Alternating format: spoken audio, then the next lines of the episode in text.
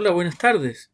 Estoy trabajando en este minuto una presentación que realizaré en pocos días más eh, para poder hablar acerca de liderazgo y trabajo colaborativo y me pareció pertinente poder hacer una presentación con algunas ideas que le he leído a Rafael Echeverría, quien para referirse al trabajo colaborativo plantea que cuando los seres humanos mentalmente tres actividades, lo que él llama la tarea individual, el trabajo de coordinación y el trabajo reflexivo.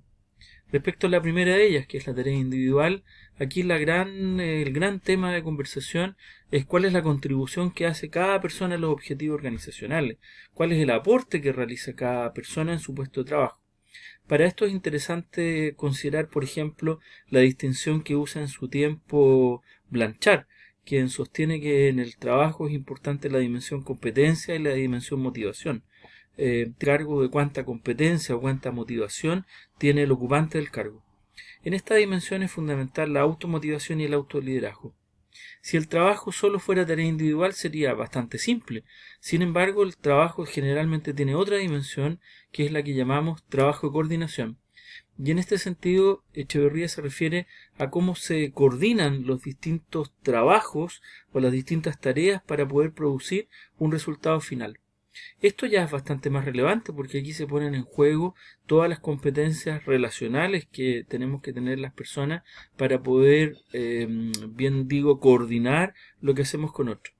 Aquí es bien importante aprender a tener mirada de proceso, mirada sistémica, aprender a trabajar de manera colaborativa, cultivar la confianza con otras personas, gestionar los conflictos y en particular para aquellos que desarrollan tareas de liderazgo es central plantear eh, visión, es decir, dónde quiere ir la organización, generar autoridad para ser considerado por los demás eh, líderes y desarrollar prácticas de influencia bajo los demás. Sin embargo, si el trabajo fuera solo coordinación, eh, podríamos mismo. Por eso Echeverría propone que hay una tercera dimensión que él llama trabajo reflexivo. Y en esta lo, lo que plantea es cómo, cómo, podemos ser capaces de mirar el trabajo que realizamos para ejecutarlo de una manera mucho mejor. Aquí es central todo lo que tiene que ver con aprendizaje.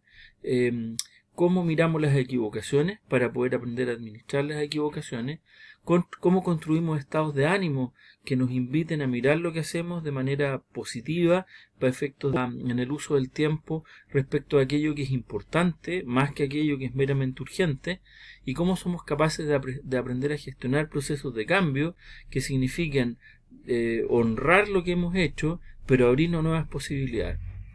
En relación al liderazgo, en esta dimensión del trabajo, las principales prácticas ya no tienen que ver con mandar, ni siquiera con, eh, coordinar procesos, sino que tienen que ver con cómo hacer sostenible el trabajo de los demás, desarrollando prácticas de, de lo que hoy se llama mentoring o coaching.